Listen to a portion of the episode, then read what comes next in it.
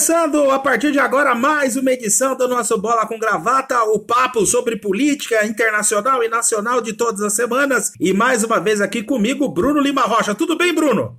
Opa, tudo bem, Elias. A gente está levando, né? E acho também que nunca dá para falar que está mal diante das condições da maioria da população brasileira. Tô bem, tô bem de saúde, materialmente, família não passa necessidade. É resiliência e luta, cara. Então, tamo bem. Ô, Bruno, antes de partir para a política nacional, eu vou começar com a política internacional, com a desistência da candidatura de Bernie Sanders para o Partido, Democ do Partido Democrata. E hoje já saiu uma pesquisa na CNN americana em que dá o John Biden com 53%, o Trump com 42%. É... A pergunta, lógico, já eu sempre, sempre dou essa enfatizada, né? Eu e você não somos médicos, nós analisamos sob o ponto de vista político. Você uhum. acha que a pandemia do coronavírus vai influenciar no resultado das eleições presidenciais norte-americanas? Olha, em princípio sim, né? Por quê? Porque os grandes estados estão sofrendo bastante. E aí tem uma apreciação que é o seguinte: um é essa história de cloroquina, que não é só o Bolsonaro que inventou essa porcaria, né? O próprio Trump fica enfatizando cloroquina, hidroxicloroquina, aí sai notícia que ele é sócio num laboratório que produz essa substância. E a outra que ele, Trump, negou a pandemia durante um período importante. Claro que não foi. E não é nada, nada parecido com o Bolsonaro, que hoje é considerado em escala mundo como o idiota número um do planeta, né? O presidente, a pessoa mais imbecil do planeta em cargo de poder é Jair Messias Bolsonaro. Mas pode, para não me alongar, Elias, pode influenciar sim, tá? Pode em vários sentidos. Um deles é porque o Trump negou um pouco a pandemia, dois é que a condição de emergência dos Estados Unidos se revela mais frágil. E eles são apavorados com isso, eles são todos cagados com isso, de sofrer uma invasão no território ou levar uma debacle daquela sociedade americana. E terceiro, e aí é meio chato que a gente vai falar, é o seguinte, o Trump ele faz medidas muito, muito, muito agressivas diante de aliados, do sistema internacional, tipo, as máscaras são para os americanos, são mais para mais ninguém, etc. Mas se o Joe Biden chegar na convenção do Partido Democrata precisando de delegados e peso do do Bernie Sanders, é possível que uma parte do programa do Sanders entre, pelo menos na campanha, né, na hipocrisia do Joe Biden quando for fazer a disputa com o Trump. Agora, 51 a 43, 52 a 50 40, 10 pontos, 15 pontos, com o Trump o dia inteiro na televisão e o Biden só falando por internet, é recuperável. Então, quanto mais tempo se prolongar a pandemia, mais fica evidenciado, evidenciados né, erros e acertos do Trump, o que pode levar a uma hiperexposição, mais que já tem. Então, não é jogo para o Partido Democrata é, a hiperexposição do Trump à frente de coletivas, Casa Branca, tomar decisões, etc. Mas, eu acho uma margem muito pequena. Muito mas pequena. Se você fosse, se você fosse é estrategista político do Partido Democrata, você estaria comemorando ou ficaria cauteloso com esse resultado da pesquisa da CNN de 53% para o John Biden e 42% para o Donald Trump? Ah, eu fico sempre cauteloso com a eleição dos Estados Unidos, porque é colégio eleitoral. Então a Hillary foi, ela no, no voto urna urna, ela venceu, no colégio ela perdeu. Então o que vale lá o que vale lá, Elias, é vencer nos chamados estados-chave, que state. Então, por exemplo, alguns estados, se o Trump estiver perdendo, tipo, ah, tá perdendo no Texas, aí é só para a região, comemorar o que for possível à distância, já que está em pandemia. Ou ao contrário, ah, o Trump está ganhando em Nova York. Aí os democratas têm de cortar o pulso, né? Porque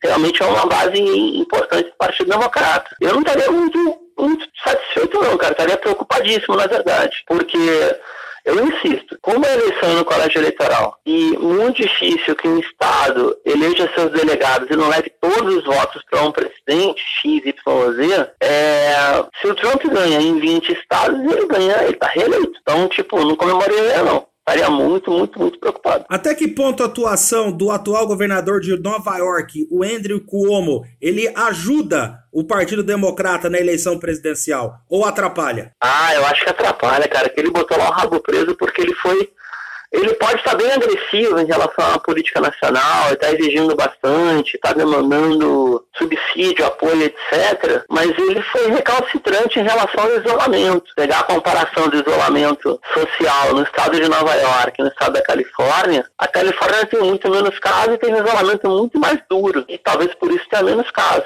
E outro problema, que aí eu acho que, por isso que eu, eu falei até para não para implicar contigo, óbvio, mas para implicar com a, com a análise política, né? Como o nível de mortandade, isso é horrível que eu vou falar, tá? Nos bairros afro-americanos e latino-americanos é muito grande, equivale, equivale né, proporcionalmente aos territórios de vilas, periferias e favelas do Brasil. E como o, o tanto o voto negro como o voto latino costuma ser democrata, mais o negro que o latino, é verdade, é, eu acho que eles vão ter um problemaço. Hein? Acho, digo quase certeza, vão ter um problemaço. Gostaria muito de falar que o Trump vai perder, porque o Trump ele faz mal para o planeta, né? Mas não tenho certeza não, não tenho mesmo. Ô Bruno, agora saindo dos Estados Unidos, já que a gente está na política internacional, é, a gente já começa a verificar, né, não de maneira sistemática e profunda, mas algumas estatísticas estatísticas na Itália ou na Espanha já mostram que parece, parece que o pico do contágio já passou. É, você acha, você acha que aqueles que estão no comando do, do governo português e do governo espanhol têm ideia daquilo que deverão fazer no dia seguinte? Ou seja, quando ocorrer o planejamento para fazer a volta ao normal? Olha, acho que sim. Vou falar do acho que sim, mas é, aí está uma resposta muito cínica. Tanto Espanha como Portugal pertencem à União Europeia. Aí tudo bem, aí todo mundo sabe. E a União Europeia, Elias, ela não é o que a gente está pensando que é. A União Europeia, ela é uma... Ela é quase que um Estado transnacional, né? Um, um, um, um governo regional tecnocrata, tecnocrático, que obedece à Alemanha.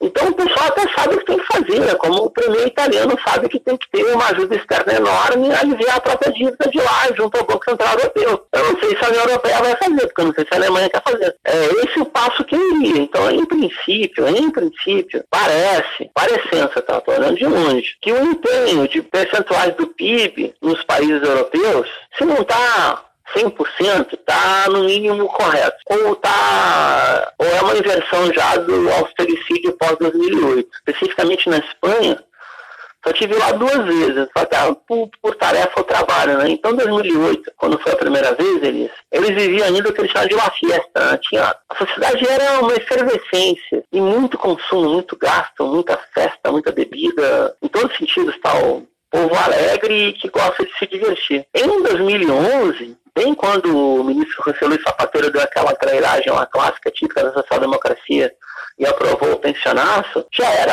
um clima de velório, que eu sei que em velório na época da pandemia, chato, é um clima de velório profundo. Então, eu diria isso aqui, aparentemente, o governo lá da social-democracia, só é mais Podemos, sabe por onde ir, sabe? Quer dizer que eu, se fosse cidadão do Estado espanhol estaria apoiando isso, estaria uma posição muito mais radicalizada à esquerda. Tá? Mas o problema é que, diante das pressões da União Europeia, do Banco Central Europeu, a margem de movimentação ela é pequena. Ela é muito maior do que o imbecil do Paulo Guedes, se autoimpôs. Mas ela é pequena. Era isso que eu queria chegar. Então, tem que dobrar a espinha da Alemanha, tem que dobrar a espinha da dona Angela Merkel, senão os povos do sul da Europa vão passar muito mais trabalho. Deixa eu fazer, antes de encerrar esse bloco, Bruno, pedir para você uma análise um pouco mais profunda, um pouco mais demorada, em cima da seguinte premissa. É, hoje, os grandes condutores, os grandes condutores econômicos e políticos do mundo pelo menos na minha visão, são Estados Unidos e China. Talvez lá na periferia, a Rússia dando uma cutucada aqui e outra ali. Você acha que a pandemia do coronavírus vai é, aumentar a distância desses dois países para o restante do mundo? Ou você acha que o nível vai ficar um pouco mais próximo em relação a grandes potências como Japão, a própria Alemanha? Como é que você vê o impacto econômico e político, geopolítico de tudo isso que está acontecendo? Vamos por partes. Né? Primeiro que eu vejo a posição da Alemanha à frente da União Europeia como uma posição cada vez mais senhora de si das próprias decisões, jogando entre o eixo euroasiático, né, Rússia e China, para exemplificar, e o eixo Atlântico Norte, né, ou o eixo anglo-saxão, Estados Unidos e seus estados clientes, Grã-Bretanha, Canadá, Austrália e Nova Zelândia. Também vejo, Elias, que tem um espaço grande para um recrudescimento das relações Ásia-Ásia, tipo Coreia do Sul, Japão, China, e uma presença dos Estados Unidos cada vez mais é, vinculada ou relacionada ao poder militar. Então, por exemplo, eu não estou vendo, posso estar enganado, mas eu não estou vendo cooperação internacional para combater a pandemia vinda dos Estados Unidos da América. O grande promotor de cooperação internacional no país é a China, secundada pela Rússia. Então, esse tipo de protagonismo me parece que vai ser cada vez maior. Tem que ver depois como é que vai ficar a história da OMS, porque os gringos são a maior contribuinte, depois vem a Grã-Bretanha. E a ameaça é tirar o recurso ali. Se a China substituir, já é um baita de um sinal, mas eu em geral, posso afirmar, talvez não tão por dentro da agenda da ONU, né, que seria a crítica ou equívoco, mas a diplomacia chinesa com todas as suas capacidades, todas, no plural, tá, vai se fazer cada vez mais presente. Tanto as relações diplomáticas, como os investimentos chineses, com algum grau de cooperação internacional, ou seja, praticamente a China vai se consolidar como uma grande sócia industrial do planeta. Disso eu não tenho muita dúvida não. E os Estados Unidos cada vez mais presentes no plano desse hegemon cultural, né, que a gente fica de, de lacaio cultural do hamburguestão, e o poder militar. Mas tem limite, né? Tem limite. Eles são uma sociedade muito fragilizada. O emprego industrial nos Estados Unidos é pouco, é pequeno, não dá 10% do PIB deles. Não tem saúde pública. Tem um abismo social muito grande e esse abismo social ele é étnico-racial também, numa sociedade racista e excludente.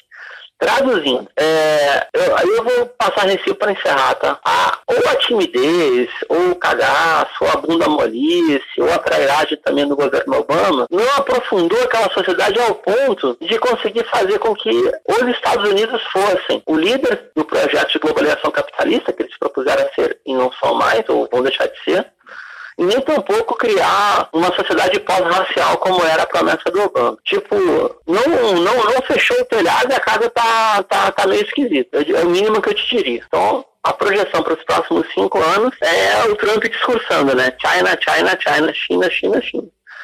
E, botar um pezinho aí, parece que caiu a ficha de alguns países da necessidade de retomar uma parcela importante da produção industrial, que pode ser o caso do Brasil também se não dos governos, de setores de elite dirigente de classe dominante, como, por exemplo, a Rede Globo falando de indústria nacional, pesquisa, avanço científico, etc. Eu nunca vi tanto trabalhador e tanta indústria na Globo na minha não com ênfase na condição de trabalho e da indústria brasileira. É verdade. Bem, vamos encerrar este primeiro bloco. Daqui a pouco voltamos com mais bola com gravata e eu tenho outros assuntos para conversar com o Bruno e tem assuntos muito interessantes, viu? Fique aí ligado.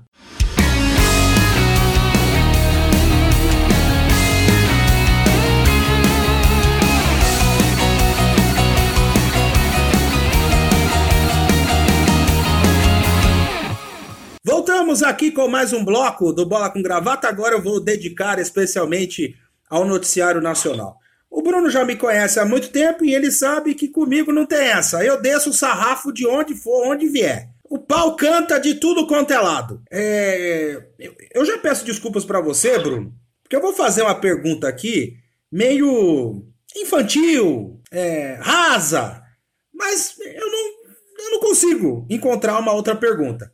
É o seguinte, eu vejo aqui o destaque no UOL. Ciro Gomes critica Mandetta, chama Bolsonaro de ladrão, ataca Guedes e culpa Lula. É... Só para contextualizar você e para quem está nos escutando, o Ciro Gomes falou que que tudo isso que está acontecendo é, também é, é culpa do ex-presidente é, Luiz Inácio Lula da Silva. É, Para ele, é, o Lula acabou, a, acabou criando esse clima de fanatismo. Agora, Bruno, a pergunta que fica é a seguinte: outra tá aqui gravando aqui, mas beleza. A pergunta que fica aqui é a seguinte: é, o que, que acrescenta isso pro debate? Olha, eu diria ali que o Ciro Gomes é, ele também criou um personagem, né?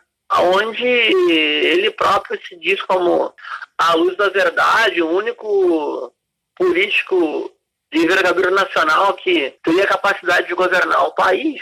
E ao mesmo tempo ele critica esse jogo da da internet política, de ficar um xingando o outro, de criar as caricaturas dos personagens, ele próprio se fez um personagem. Para ser curto e grosso, não acrescenta nada, é só mais um elemento de ridículo, tanto dele, Ciro Gomes, como da própria política como um todo. Era o momento que ele poderia fazer valer finalmente, não finalmente não, fazer valer mais ainda, aquilo que esse cara aprendeu estudando economia política e trazer para o debate nacional. Isso ele sabe fazer bem. Então, tipo, como possível presidente, o Ciro Gomes seria um razoável para bom ministro da Indústria e Comércio, eu diria. Mas fazendo esse tipo de coisa não vai chegar em lugar nenhum. Ele pode querer também disputar audiência na internet, no Twitter, etc. Aí ele vai estar bem, mas é isso infelizmente é isso, está afundando a carreira dele com esse tipo de, de, de, prática vexatória, eu diria. Porque eu, eu vou dizer, Bruno, lógico que não tenho a sua profundidade, seu conhecimento, mas eu vou fazer a minha análise e aí eu quero que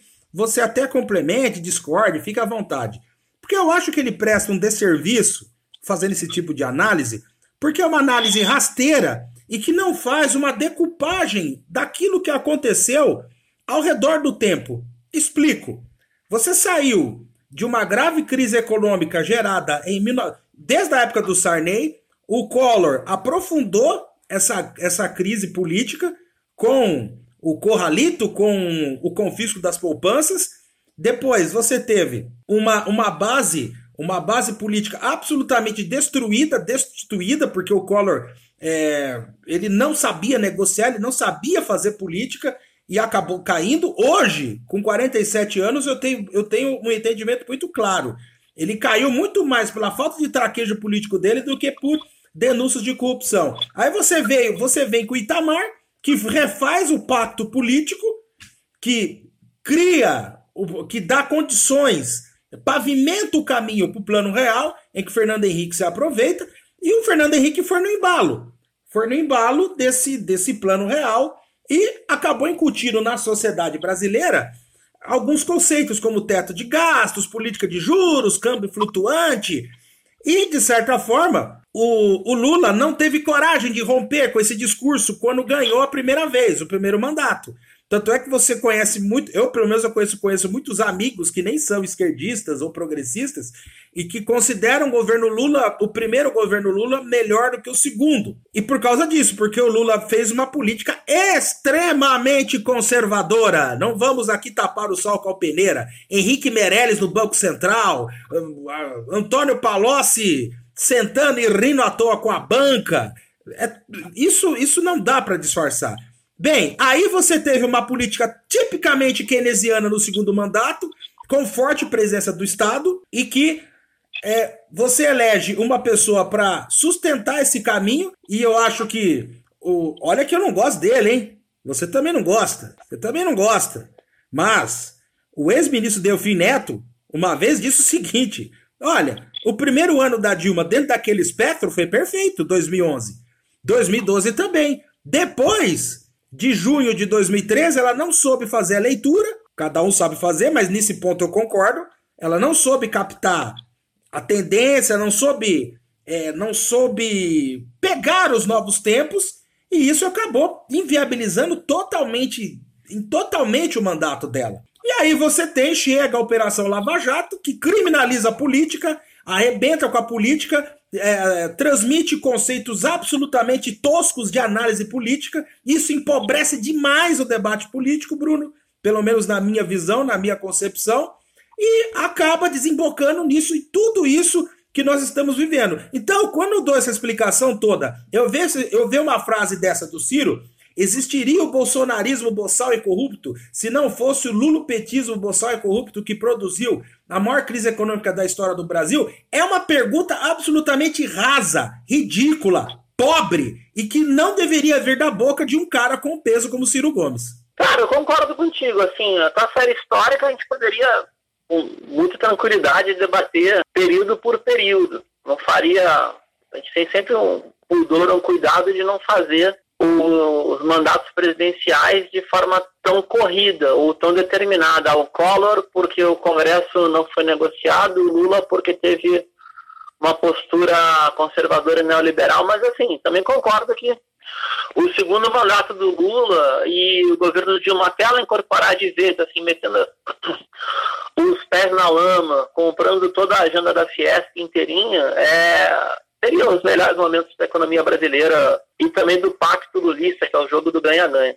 Agora o Ciro está jogando para a massa, né? Então o tal do Cirão da massa está apostando numa política podre, eu acho, que é fazer esse jogo de dois demônios, como se o lulismo, ou seja, se a presença do ex-presidente Lula fosse um polo de problemas, aliás, não vejo assim, também não vejo como um polo de virtude, tá? E o bolsonarismo fosse outro, que eu concordo, ele é um polo de problemas como um todo. E diante disso, essa seria a polarização política no Brasil, mas a polarização política no Brasil, pós-88, quase sempre foi marcada por PT e PSDB e seus aliados. Virou uma bagunça, entrou um outsider. Concordo também, Elias, ele só se elege porque a Lava Jato destrói a ideia de política no Brasil, profunda, profundamente equivocada tanto na, na, na repressão política, eu diria, porque, só para a gente ter uma ideia, parece que o PT é o eixo do mal, e o PT nem foi, na Lava Jato, processualmente, o partido que mais foi punido, por incrível que pareça. O partidos como Progressistas, DEM e o próprio PSDB e PMDB, mais que nada, tem tanto ou mais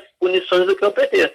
Agora, a tica é essa, né, cara? O PT, ele, como dizia o Roberto Jefferson, né, também entra numa de rato magro, né? Também entra numa de morder das benesses do jogo da oligarquia política brasileira. É uma música de quando eu era criança, que cantava no Rio, né? Do Eduardo Duzek, né? Barrados do Baile. Isso aqui dá tu queria frequentar, né? Os caras achavam que e não era. Aquele papo de Zapadilha, aquele comediante, né? Do mecanismo no, no, em Tropa de Elite, né? Jamais serão, nunca serão. Não dá pra cair, a ficha não cai, né? O PT se achava que estava criando uma elite dirigente, uma tecnocracia política, e seria co-governo para a indústria nacional. Só que não, né, cara? Não, os gringos foram mais espertos e entenderam que a condição lacai subalterna no no Brasil, elas é tão mais importante do que ser dono de indústria. Enfim, acho que o Ciro Gomes presta um desserviço para a política brasileira. Creio eu que ele mais confunde do que explica fazendo isso e perde a grande oportunidade nesse momento de defender uma política industrial nacional que se vê cada vez mais, mais urgente. Para te dar um resumo, tá? Infelizmente, é mais um desserviço que o Ciro Gomes presta quando resolve falar algo que não seja política em termos programáticos. Quando entra no é dando no, no bate de lá que eu trago de cá, não serve para nada. E ele tem esse dom de não servir para nada quando fala qualquer coisa fora de programa de governo. É porque eu, eu concordo muito com o que você disse, o, o, o, Bruno, que no caso o PT não é mocinho, não é vilão, ele é integrante do sistema político, como todos os partidos que estão inseridos aí dentro da seara política brasileira, com todas as suas virtudes. Mas eu acho que é essa que, hein, Elias, eu achei que a coisa pega, né, cara? Porque eu mesmo, eu comecei a militar nos anos 80, tá? Sim. E eu tinha o PT como um partido que era, se propunha a fazer uma política não oligárquica e não corrupta, além de social-democrata, reformista, distribuidora de renda, etc. Eu acho que o PT e o ex-presidente Lula caíram numa espécie de Ademar de Barra, sabe? Tipo, é, eu faço titica como todo mundo, mas a gente faz mais todo mundo pro bem da nação. O problema não é o político oligárquico fazer mamata, roubar, porque isso faz parte do jogo da política capitalista, infelizmente. Tá? O problema foi o PT fazer. Essa que foi a novidade. Você me fala isso, sabe de quem eu lembro? Eu lembro de. Oi? Eu, eu me lembro de Leonel Brizola falando que o PT era UDN de macacão. Cara, mas o Brizola fazia aliança com Deus de todo mundo. Sim! Não pra nada isso, cara. Sim! Mas não, cara, mas, ô, ô, Elias, o Brizola no Rio, a herança do Brizola, eu vou te falar, cara. A herança do Brizola no Rio foi a bicheirada, foi o chaguismo, foi César Maia mudou aí pra direita. Rodrigo Maia é filho de quem? Sim. César Maia. Marcelo Alencar, foi prefeito dele, virou tucano. Infelizmente, cara, essa política do. É, vamos todo mundo se misturar, que eu dou um jeito da liderança carismática do Leonel Brizola, nunca construiu porcaria nenhuma. Olha o lixo que é o PDT, cara. O PDT não consegue ter uma porcaria de um programa, entendeu? Até consegue ter um programa para falar, mas tu pega qualquer, tu pega um PDTista, ele vai fazer aliança com um cara mais horroroso possível e alegando qualquer razão obscena. Então também não constrói nada. O Brizola, o Brizola, assim como o PCdoB e o PCB, os partidos tradicionais stalinistas, não queriam a fundação do PT em 80 porque se achavam como se fossem, que eram até então a liderança visível da centro-esquerda, do trabalhismo nacionalista, etc. no Brasil. E não, aliás, o grande Partido Social Democrata do Brasil é o PT. Aliás, o Bruno, foi, foi ótimo você recordar isso, porque os mais jovens, ou até aqueles que, que viveram isso, infelizmente, são dotados de uma ignorância profunda e não conseguem fazer o contexto histórico, é sempre bom a gente relembrar, né, Bruno? Quando ocorreu o golpe militar de 1964, o principal inimigo do regime após a morte de JK e principalmente de João Goulart passou a ser Leonel de Moura Brizola, porque o Brizola ele ficava no exterior articulando a partir do Uruguai, articulando com a Internacional Socialista, com o Partido Socialista Português, então, quando ele veio para cá, quando ele veio para cá, ele veio com o objetivo de começar a pavimentar o seu caminho para virar presidente. Ele veio, ele veio com, com a missão nítida de continuar com o legado do trabalhismo e do getulismo, por maiores que são as contradições existentes dentro do trabalhismo, dentro do getulismo, que é gerado a partir de uma ditadura. A gente nunca pode esquecer desse detalhe. Agora, é, não sei se você já leu, eu li o livro Ilusões Armadas, a coleção Ilusões Armadas do Hélio Gaspari, que são feitas a partir das memórias, do livro de memórias que o Geisel deixou, deixou livros e mais livros de memórias. O Geisel, em determinado trecho, deixa claro, deixa claro que ele, o Golbery, por volta de 75, por volta de 76, 77, lógico, eles reprimiam as manifestações do ABC mas reprimiam até a página 3, porque eles perceberam que o Lula poderia ser um fator fundamental para rachar a esquerda, para rachar a esquerda e automaticamente permitir a perpetuação da direita no poder quando o poder fosse entregue ao serviço. E no final das contas, Bruno, a leitura deles deu certo. Tudo bem, demorou 13 anos, mas na eleição de 89, o, o, o Lula passou para o segundo turno por uma margem muito estreita contra o Brizola. E na prática rachou a esquerda. Então é sempre bom a gente fazer essa contextualização histórica para que as pessoas não, não pensem que alguém foi insensato divinamente. Não, sempre existiu disputa, disputa fraticida no campo progressista e ouso dizer, essa disputa fraticida talvez seja boa parte da culpa pela situação que nós estamos vivendo na atualidade. Tá, Vamos lá, olha, agora, agora o assunto ficou até sério demais. Não que não seja, agora ficou sério demais, tá? É, eu gosto do Gaspari como jornalista, então parece que eu vou ser um hipócrita aqui. Mas o Hélio Gaspari acabou sendo o confidente do Geisel, então eu, eu, veria, eu veria esse texto do Gaspari com olhos meio complicados, sabe? E olha que o Hélio Gaspari defendeu a força política a qual sou vinculado quando o governo do Tasso Genro invadiu a sede da Federação Anarquista Gaúcha duas vezes, tá? É, outra situação que eu acho meio complicada, tá? Leonel Brizola, ele tem dois momentos. Quando está exilado no Uruguai e vai até 67 mais ou menos, que ainda tem, ele ainda é a grande influência do chamado nacionalismo revolucionário. Tanto é que saem duas colunas de guerrilheiros para o Brasil e não dão certo. A segunda é o foco do Caparaó. O Brizola ainda é o líder ali, tá? Depois vai deixar de ser. Então, acho que muitas vezes o, o, a, a gente pega o, Leonel Brizola do exílio português, e esse aí só pode se dar depois de 76, né? Com a Revolução dos Cravos, e essa figura do Brizola é um líder público, com a Floresta de Lisboa, etc. Quando o ex-governador do Rio Grande foi para o exílio no Uruguai, no Uruguai a tentativa era criar é, uma ação guerrilheira no Brasil. Tá? Bem lembrado. E ele era o maior líder da oposição brasileira. Só figura só um pouquinho, tá? É, Brizola político profissional, depois da, das eleições de 82, a primeira volta que ele leva é quando perde a legenda histórica do PTB, né? Que fica para grau de parentesco do Getúlio Vargas. Ivete Vargas. Ivete, se não me engano. Ivete Vargas. E, e aí é passado para pessoas que eram da UDN. É quase que um serviço que o. É, é, um de respeito histórico que o Goberi fez, tá? E eu te pergunto, como é que vai forjar uma aliança em 89 depois que os caras passam 10 anos se xingando? E outra, e aí é mais sério ainda, tá? Porque eu acho que o Lula seria capaz de fazer alianças com qualquer, qualquer pessoa. Infelizmente não tem pudor quanto a isso.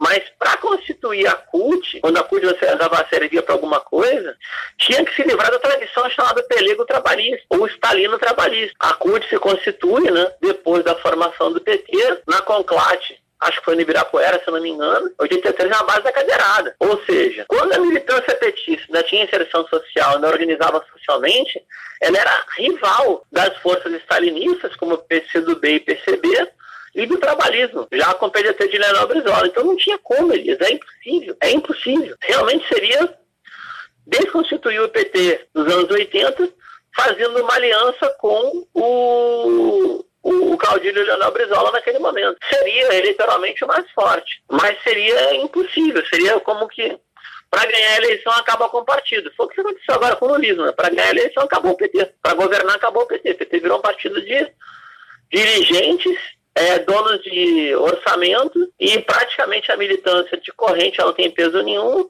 e manda quem tem mandato, perdão o, o, o trocadilho picho. Bem, nós vamos encerrar esse bloco que foi muito rico para quem gosta de história, contextualização.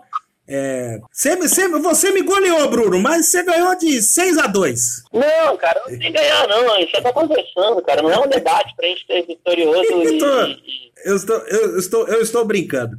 Olha, nós vamos voltar. Não, por favor. É, nós vamos voltar no próximo bloco. Agora nós vamos lidar com a realidade, que é o governo Bolsonaro. E tem uma que eu vou contar pra você, viu? Que só duas. Fica aí ligado.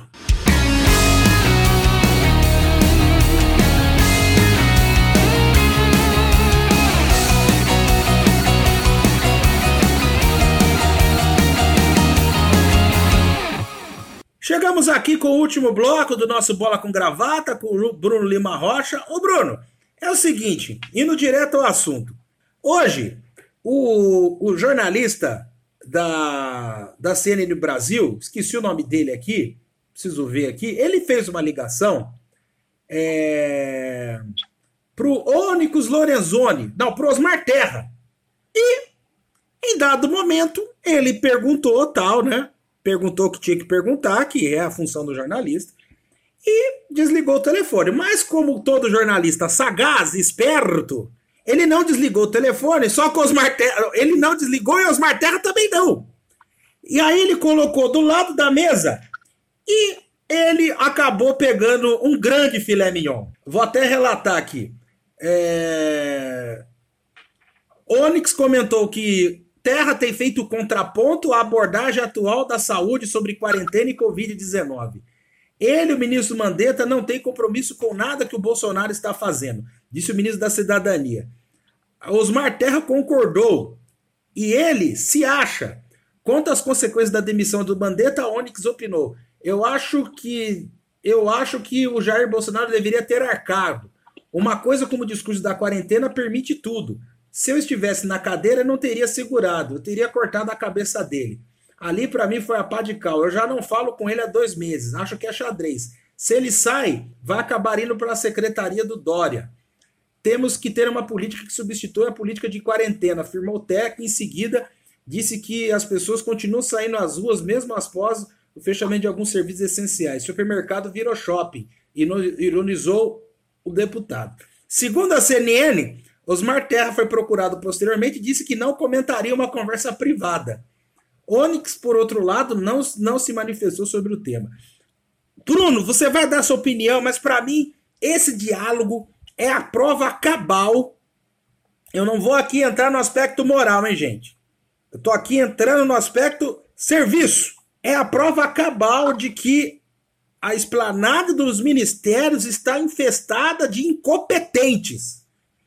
E pior, sem um único sentido de equipe.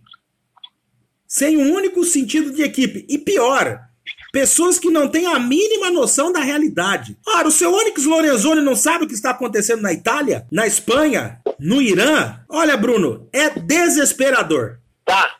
Eu juro que eu vou falar do governo Bolsonaro, mas deixa eu fazer uma pergunta agora. Responde se quiser, tá? Tu tem muita experiência em entrevista. Muita, muita, muita, muita, muita, muita, muita. Deve ter pego já situações muito complicadas, tá? Na política campineira e também no futebol, no derby campineiro. Tu não foi plantado, não, ele? Eu acho que não, eu vou te explicar por quê. Ah, eu vou confe... vai lá, vai lá, eu, vou... quero entender. Eu vou confessar um pecado. Eu faço isso direto. Eu ligo pra fonte, do... me despeço da fonte, mas eu não desligo, não. Eu espero ela desligar. Se ela desligar, aí sim, aí sim eu desligo meu telefone. Porque vira e mexe, os caras dão, os caras dão esses vacilos, Bruno.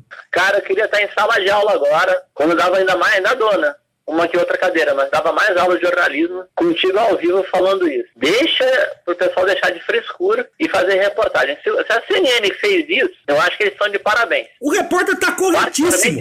Oi? O repórter tá corretíssimo. Eu faria a mesma coisa. Ah, dizer, ah, tchau, tchau. Ah, vou esperar, peraí. Pô, colocou, no, colocou na mesa, nem começou a falar. Opa, peraí. Opa, vou começar a anotar aqui. Que, que, que balbúrdia é essa? E pimba. Ah, azar do. Se os outros são incompetentes, azar o deles, Bruno. Não, mas peraí, onde é que eu quero chegar, cara? É, a CNN Brasil, com proposta editorial televisiva, na TV, é, igual os gringos chamam, né, All News, né, para competir com a Globo News, ela é muito mais simpática ao governo até do que a emissora da, do Roberto, da, da, família Marinho. Fora a política econômica, a Globo fecha em nada com o Bolsonaro, né? A política econômica fechada em tudo até iniciar a pandemia.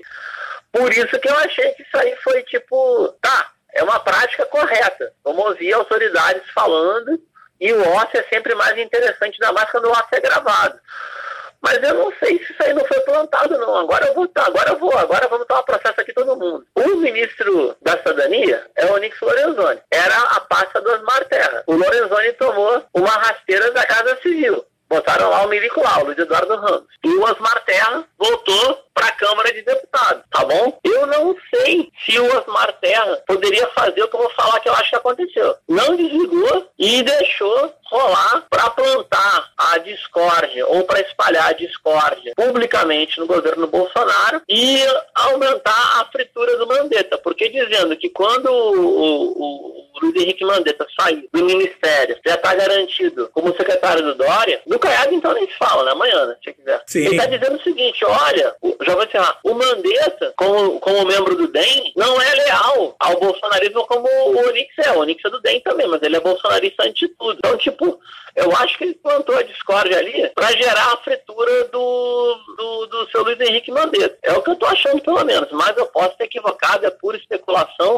E nada do, que eu, nada do que eu for especular vai retirar o tipo de absurdo que é o desgoverno no Bolsonaro. Detalhe, é um médico, Osmar Terra, falando com um veterinário, que é o Lorenzoni. Não são pessoas que não tenham formação científica, né? Pelo amor de Deus, né? Mas, olha, Bruno, é, eu acho que você não está, não está equivocado, pelo contrário, mas eu vou, eu vou dizer do lado de quem já trabalhou em algumas redações. Pode não ser muito tempo, mas trabalhei. É, ninguém que foi para a CNN foi lá de iludido. Todo mundo deve saber a linha editorial da CNN. E outra coisa, viu, gente?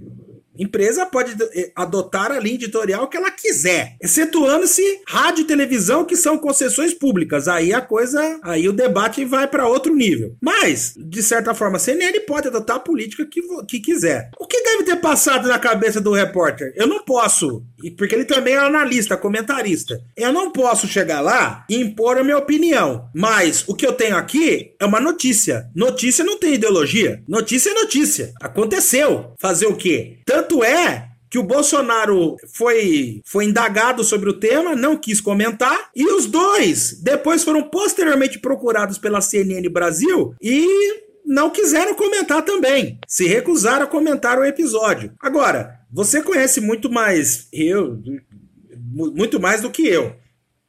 Mas se tem um cara se tem um cara que é um reflexo dos tempos que estamos vivendo, é o Onyx Lorenzoni. Por quê? Porque é lógico que o ideal é que todos nós tenhamos a oportunidade de cursarmos é, é, a estrada do conhecimento. Quanto maior for o conhecimento, melhor você será e uma sociedade melhor você constrói. Agora, existem casos também de pessoas que trilham o caminho do conhecimento e, no fundo, posteriormente, se mostram absolutamente medíocres, limítrofes, sem capacidade nenhuma de análise. E, para mim, o Onyx Lorenzoni representa tudo isso, o, o, o, o Bruno. Sem contar o preconceito tacanho que ele tem contra a esquerda, contra, sei lá, contra nichos aí que são contrários à ideologia de direita? Cara, vamos lá, vamos por partes, assim, ó. Eu, eu de repente, eu, eu, bom, como ministro, o cara é bicho, tá? Eu não tenho muita dúvida, não. Eu acho que o Nassif,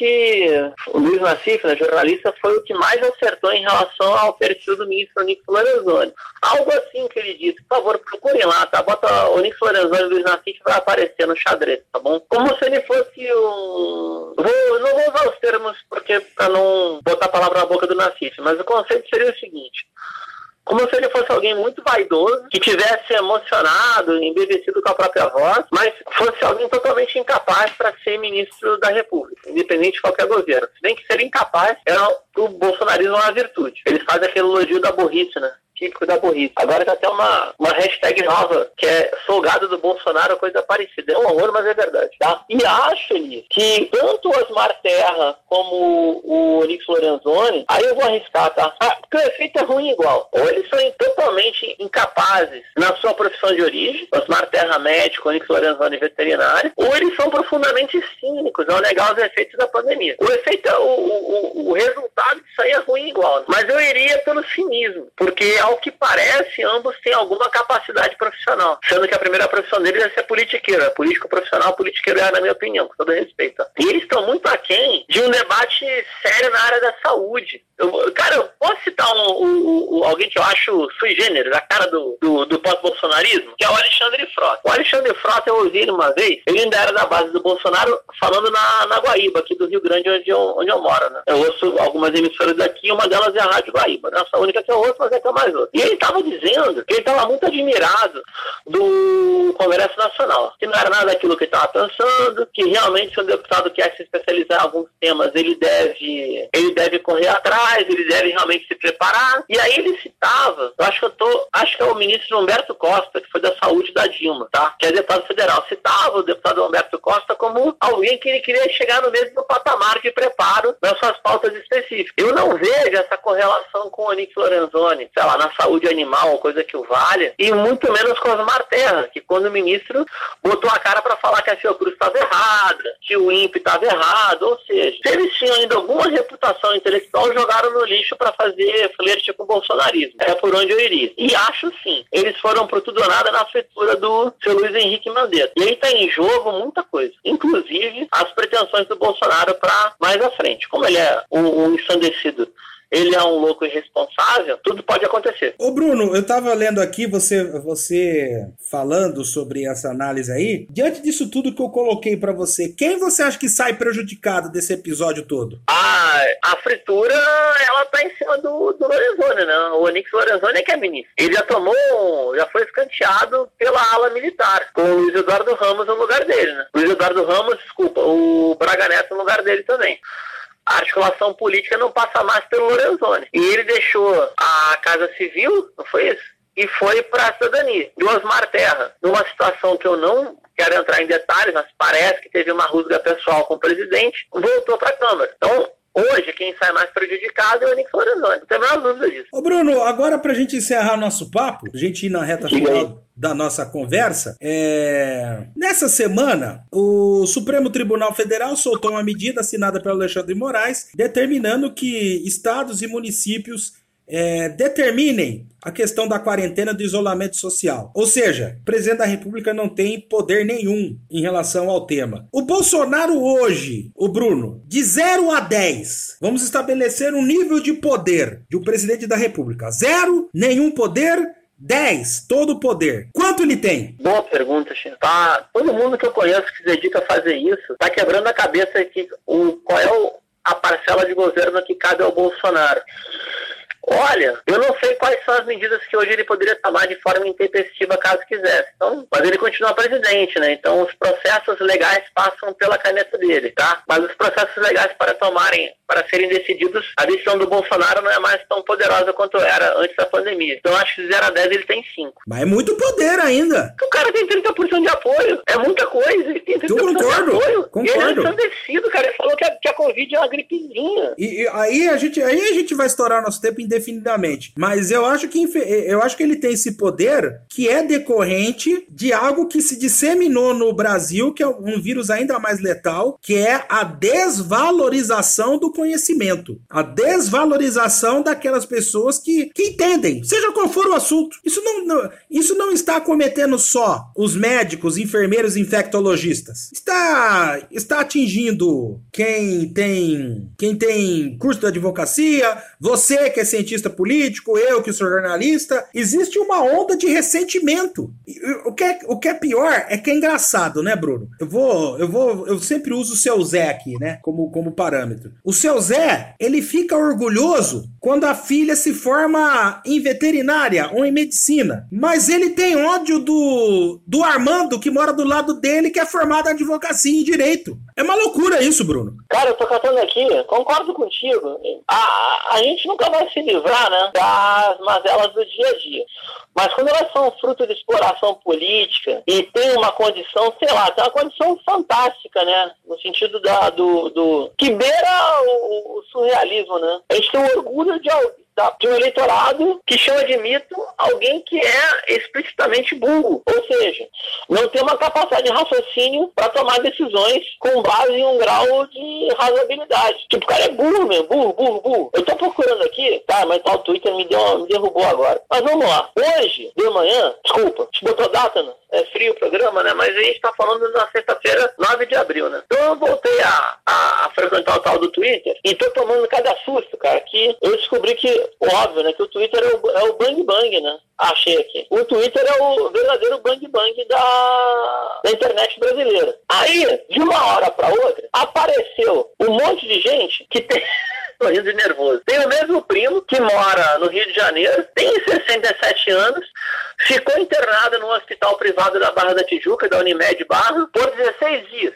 E esse primo, fantasticamente, tomou cloroquina e foi curado. E vários perfis do Twitter estão disseminando a mesma informação. E milhões de brasileiros, que não são robôs, estão reproduzindo. Acabou o total e profundo senso crítico e vergonha na cara dessa gente, cara. Falando sério, vergonha na cara no sentido de é, a mentira se dá por um propósito maior. Tanta crítica, tanto debate sobre o jogo das identidades. Que é fantasia coletiva maior que aquela mulher lá de Brasília que era empresária, se disse professora e pediu para ter tropa na rua ditadura, sendo que ela tem a liberdade de falar para presidente da República uma barbaridade dessa não vai presa, porque isso é subversão, né? Ela falou para a maior autoridade do país que entende fazer, dar um golpe político, um golpe de Estado e instaurar uma ditadura. Isso, isso é um crime. Ela está pregando um crime, crime contra a ordem política. Ela já está presa. E reclama que não tem liberdade para trabalhar. E ela não é professora, ela é empresária. Eu quero chegar. Por mais que tenha muito canalha, gente vendida, mercenária, etc., eu não acredito que os Bolsonaros, ou os Bananinha todos, sejam apenas lunáticos, eles também são cínicos.